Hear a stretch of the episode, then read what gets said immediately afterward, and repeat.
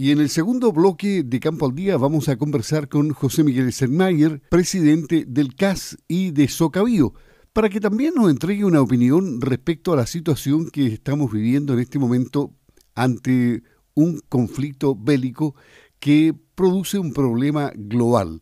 Específicamente lo que conversábamos anteriormente con el ex dirigente de Sofo respecto a las oleaginosas, el aceite que llega a precios prohibitivos para la población y que obviamente en Chile no tenemos capacidad de producir aceite.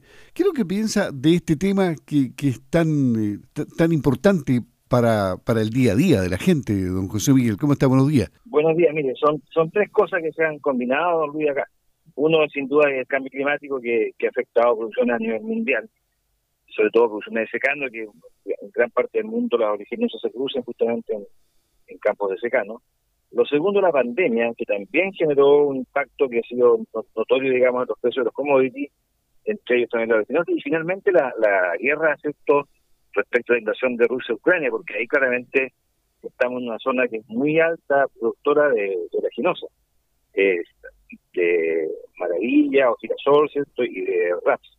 Entonces, sin duda que todo esto está complicando, lógicamente, nivel mundial los precios de los aceites y Chile tiene una capacidad limitada de producción de vida, efectivamente. Eh, Chile es un país que produce algo de, de oleaginosa, sobre todo en la Araucanía, en el río, y eso hoy día claramente está mucho más limitado. Tenemos también otra otra generación de aceites que son ya más sofisticados, como la petadú y cosas así, pero eso en realidad no es más pasivo. Y lógicamente dependemos entonces los mercados mundiales. Y, y, claro, es, es complicado el tema porque mm, no sabemos cómo ni cuándo termina la guerra, ¿no? La guerra eh, tiene un, claro, un, tránsito que no se sabe cuánto puede terminar y espero que sea lo antes posible por, las razones fundamentalmente humanitarias, esto la gente que ahí está sufriendo muchísimo, mucha gente ha fallecido, pero también por el punto de los mercados mundiales. Y lo otro que claramente está afectando el costo que tenemos los agricultores para sembrar, porque también los fertilizantes, y, su principal sector nuestra siembra de la leginosa, están en valores eh, prohibitivos. Y eso ha hecho esto entonces que definitivamente para un agricultor sembrar hoy día cereales o leginosa eh, es bastante riesgoso en cuanto a que tener algún margen después de la cosecha. Eh, hemos estado planteando esto a las autoridades como un tema grave y solucionar. Y pasando a un tema contingente vinculado a la violencia que existe en el Biobío y la Araucanía, ustedes tienen un problema y enviaron una carta al alcalde de la comuna de Alto Biobío. Específicamente le piden que, que actúe en, en, consecuencia a la gravedad de lo que está pasando ahí en el predio de Otoville. Claro, mire, eso lo entregamos ayer, ayer martes, porque efectivamente ahí hay un predio que está exactamente al lado de la, del poblado de la ciudad de Arauco.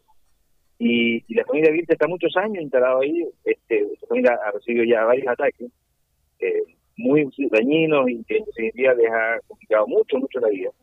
Y finalmente, ahora este año tenemos esta situación que ya se mantiene por más de un mes, que los tiene imposibilitados de hacer sus actividades laborales en el campo, sembrar, cultivar el campo y, cuidar sus animales.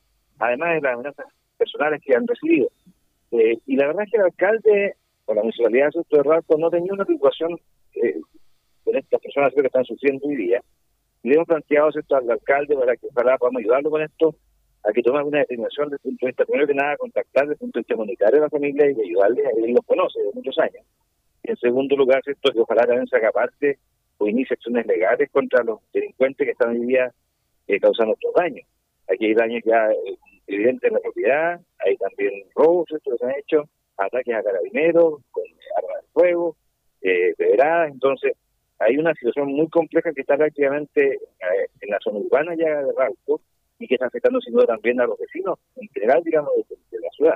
Y eso hace entonces que tengamos una inquietud tremenda respecto a que el municipio no ha actuado eh, coherentemente con un vecino que ya, insisto, muchos años está viviendo ahí, su familia, eh, el hijo de, otro está casado con una lugareña incluso, entonces definitivamente es muy, complejo esto que está pasando en, en Alto Biobío. Y en lo general, ¿qué es lo que piensa usted de la actuación de este gobierno frente a la violencia en el Bío Bío y la Araucanía? Mire, la verdad es que nosotros creemos que aquí se cometió un tremendo error que es eh, retirar el estado de excepción. El estado de excepción es una, herramienta legal que tiene cualquier gobierno y en casos justamente como este, de extremada, de violencia, de estados terroristas, se debe aplicar. Entonces, aquí lo que se está haciendo es esto, que en definitiva nos están usando todas las herramientas legales disponibles.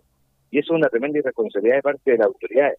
Han tomado esto del estado de excepción como un tema más ideológico, y eso no corresponde, eh, una cosa absolutamente transversal, que lo único que pretendería esto en este caso es justamente aplacar esta violencia inusitada que estamos viviendo y que en definitiva está generando tremendos daños al mundo rural, fundamentalmente de la, del.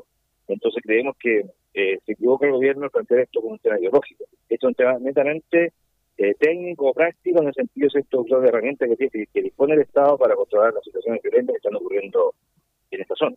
Y con todo este panorama y el futuro que viene, ¿cómo ve a la agricultura? Está muy complejo por varias razones. Una, sin duda, lo que estábamos recién conversando, que tiene que ver con los costos para producir, los fertilizantes carísimos. Lo segundo es lo que está pasando a nivel de la, de la Asamblea, o perdón, no es Asamblea, es una, una constituyente, que está generando una cantidad de, de, artículos nefastos para la agricultura, nefastos para la producción de alimentos, eh, y no sé si nos han percatado los constituyentes que lo que están generando con estos sectores es desarmar un sistema productivo, si es que se aplica esta constitución que, que se votaría el 4 de septiembre.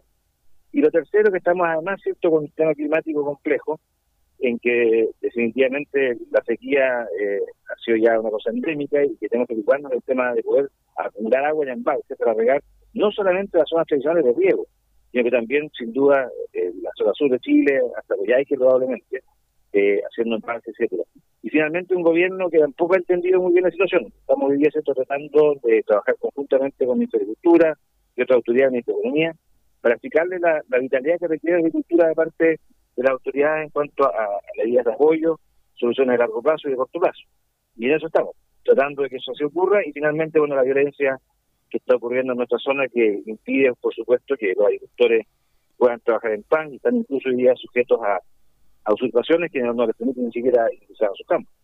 José Miguel Stenmayer, presidente del CAS y presidente de Socavío en Campo al Día. Que tenga buen día. Muchas gracias, don Luis. Que tenga buen día. Saludos a los agricultores de, de la zona. Gracias.